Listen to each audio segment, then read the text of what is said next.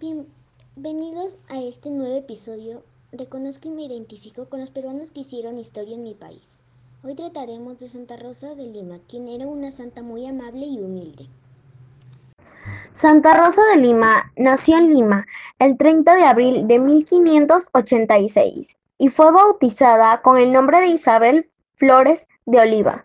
Sus padres fueron Gaspar Flores, soldado español, y María de Oliva, costurera indígena.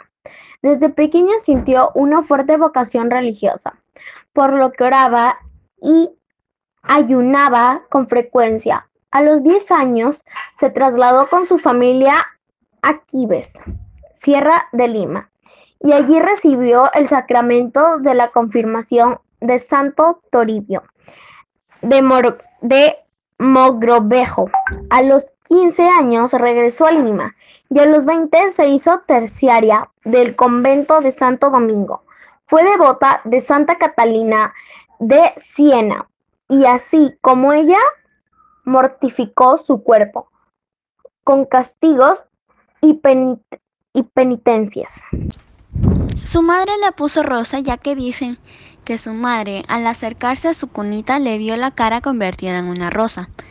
Santa Rosa tomó el hábito de las dominicas, pero ella no vivía en un convento, sino que se quedó con sus familiares. Así en el año 2015, con la ayuda de su hermano, construyó una ermita en el jardín de sus padres.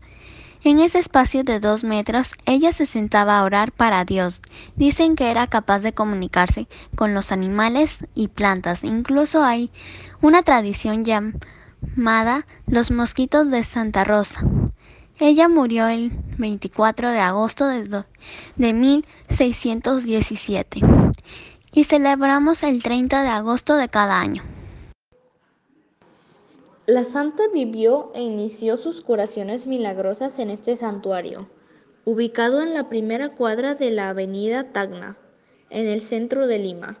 Sus milagros fueron protección de la ciudad de Lima del corsario holandés Joris Spitberg, lluvia de flores perfumadas frente al Papa Clemente IX, curaba a los enfermos con la imagen del Niño Jesús, la aparición al pueblo filipino y su protección durante la Segunda Guerra Mundial.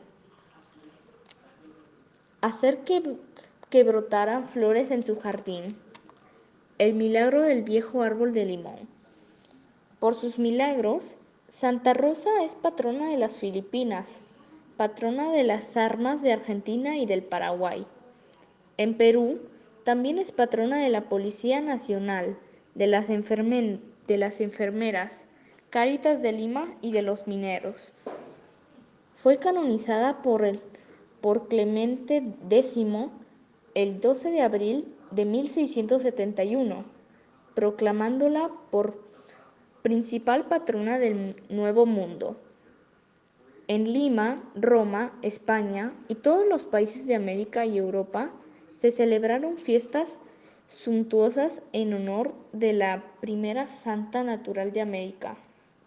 Falleció el 24 de agosto de 1617, a los 31 años, a causa de tuberculosis. Aquí finalizamos este podcast. Muchas gracias por su atención.